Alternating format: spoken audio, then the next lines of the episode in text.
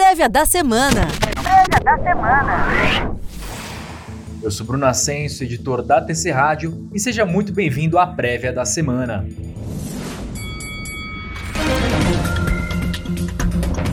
A semana vai ter como destaques os dados de atividade nos Estados Unidos, na China e na Europa, que podem reforçar o receio de alta nos juros nos países desenvolvidos. Além disso, vários diretores do Federal Reserve falam em eventos. Dados do mercado imobiliário chinês no domingo podem reforçar a preocupação com Evergrande e outras empresas chinesas do setor. Vendas no varejo e produção industrial nos Estados Unidos na terça-feira devem ser destaques da semana, com expectativa de melhora e reforçando a retomada da economia e a alta dos juros. O novo surto de Covid-19 na Europa, depois da China, pode reduzir a rotação de papéis ligados à reabertura. Notícias sobre os remédios contra a Covid e de reforço da vacinação podem mexer com os mercados.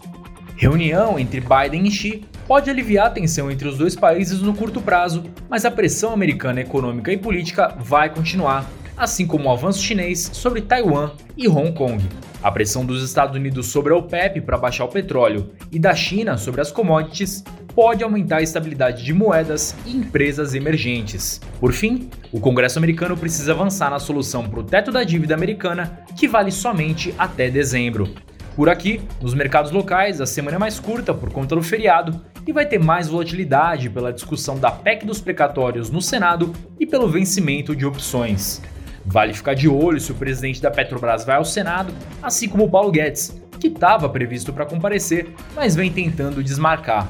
Na terça-feira, atenção ao ajuste da carteira do MSCI Brasil, referência do mercado brasileiro para os investidores estrangeiros. Além disso, o IBCBR do Banco Central no mesmo dia completa o cenário macro de setembro, junto com a inflação do IGP-10 de outubro, que pode influenciar as projeções de juros. Na quarta-feira, vence o mercado de opções sobre índice, mas o impacto deve ser menor, pois não vai haver vencimento de futuro. Sexta-feira tem vencimento de opções sobre ações, o que pode ampliar os volumes de negociação. E agora, vamos para as expectativas da semana, dia a dia. Domingo à noite, na China, saem vários indicadores importantes de outubro, inclusive do complicado setor imobiliário chinês. Vão ser divulgados os preços de novas residências, os investimentos imobiliários, as vendas no varejo, a produção industrial e a taxa de desemprego. Segunda-feira é feriado no Brasil e os mercados estarão fechados. Na zona do euro tem a balança comercial de setembro e o Federal Reserve de Nova York divulga o índice Empire de manufatura de novembro. Os presidentes Joe Biden e Xi Jinping fazem reunião virtual para discutir a relação entre Estados Unidos e China. Terça-feira tem ajuste da carteira do Índice Internacional MSI Brasil. Sai ainda a inflação do IGP-10 de novembro e o Índice de Atividade do Banco Central, o IBCBR, de setembro. Na zona do euro vai ser divulgada a taxa de desemprego e o PIB do terceiro trimestre.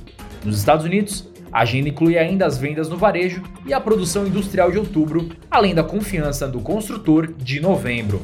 Quarta-feira é dia de vencimento do mercado de opções sobre o índice Bovespa. Na zona do euro sai a inflação ao consumidor de outubro e nos Estados Unidos tem os dados de concessões de alvarás e novas construções residenciais também de outubro. Quinta-feira por aqui tem a segunda prévia do IGPM de novembro.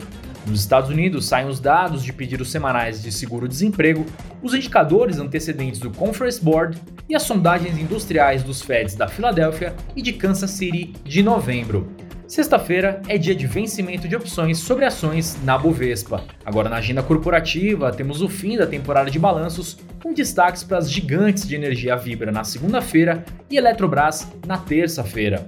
As tecnológicas Melios, Mosaico e Sinqia reportam resultados também na terça. Atenção também à precificação da oferta subsequente da Pets, que deve acontecer na quinta-feira. Entre os destaques da rádio, vale ficar de olho em Maria Tereza Umbelino, que é diretora-presidente do grupo BMV, Beatriz Fortunato, que é sócia fundadora e gestora da Estúdio Investimentos, Henrique Marquesi, que é gerente executivo de RI da Local Web, e Leandro Benincá, palestrante, empreendedor e educador financeiro.